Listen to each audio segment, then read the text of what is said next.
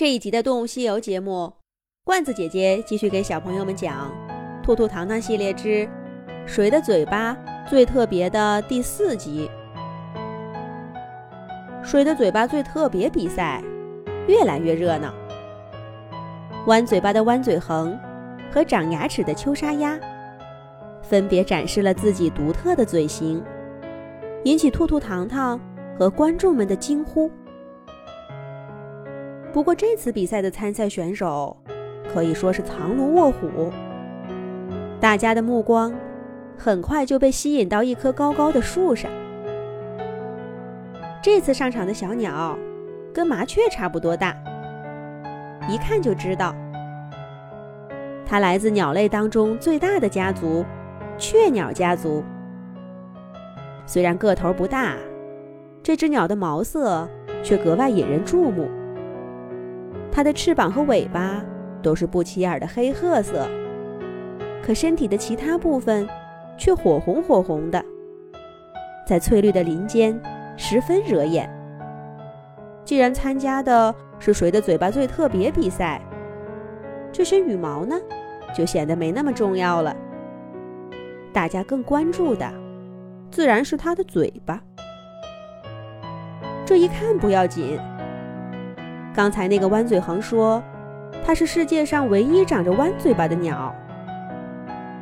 但瞧瞧这只小雀鸟，弯嘴横的说法似乎不成立了。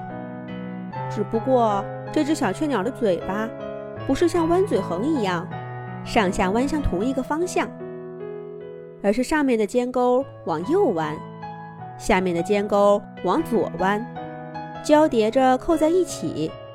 就好像一个老虎钳子，这样一张嘴巴，长在一只小巧玲珑的雀鸟身上，顿时让嘴巴的主人少了几分俏皮，多了几分威严。大家好，我叫焦嘴雀。小雀鸟的声音就像它的表情一样严肃。我生活在北方的丛林中，这样的嘴巴。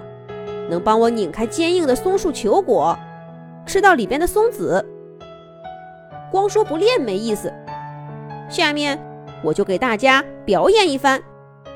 兄弟们，都上来吧！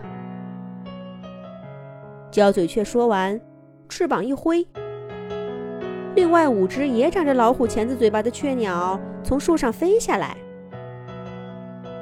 它们每人衔着一枚松果。咔嚓咔嚓的拧开，轻轻松松的吃到了里边的果仁儿。原来，这个焦嘴雀还来自一个大家族呢。刚刚说话的那只焦嘴雀，跟后面上来的几位兄弟，羽毛颜色、嘴巴弯曲的弧度都不一样，所以呢，它们吃松果的种类和大小也各不相同。这个精彩的家族表演，自然赢得了热烈的掌声。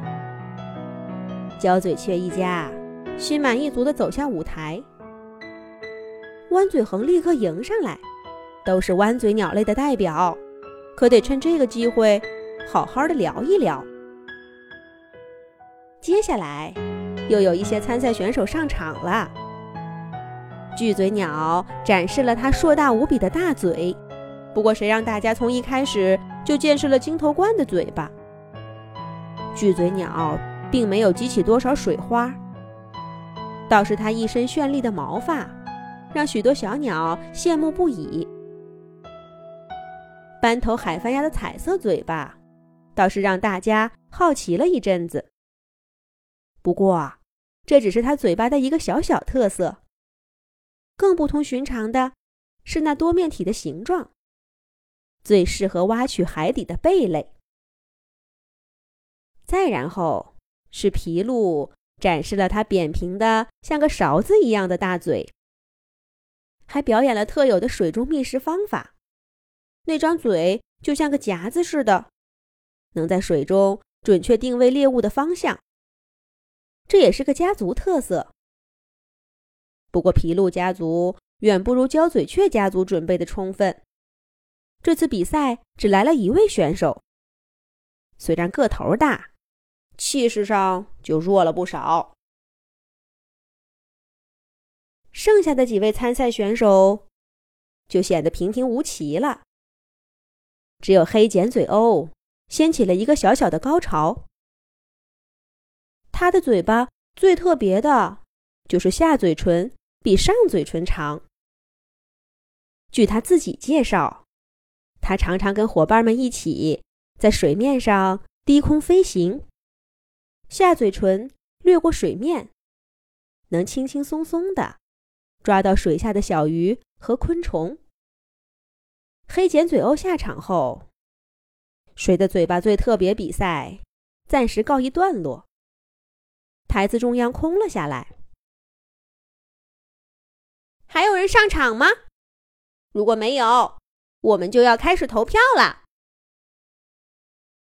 月宫小兔兔催问道。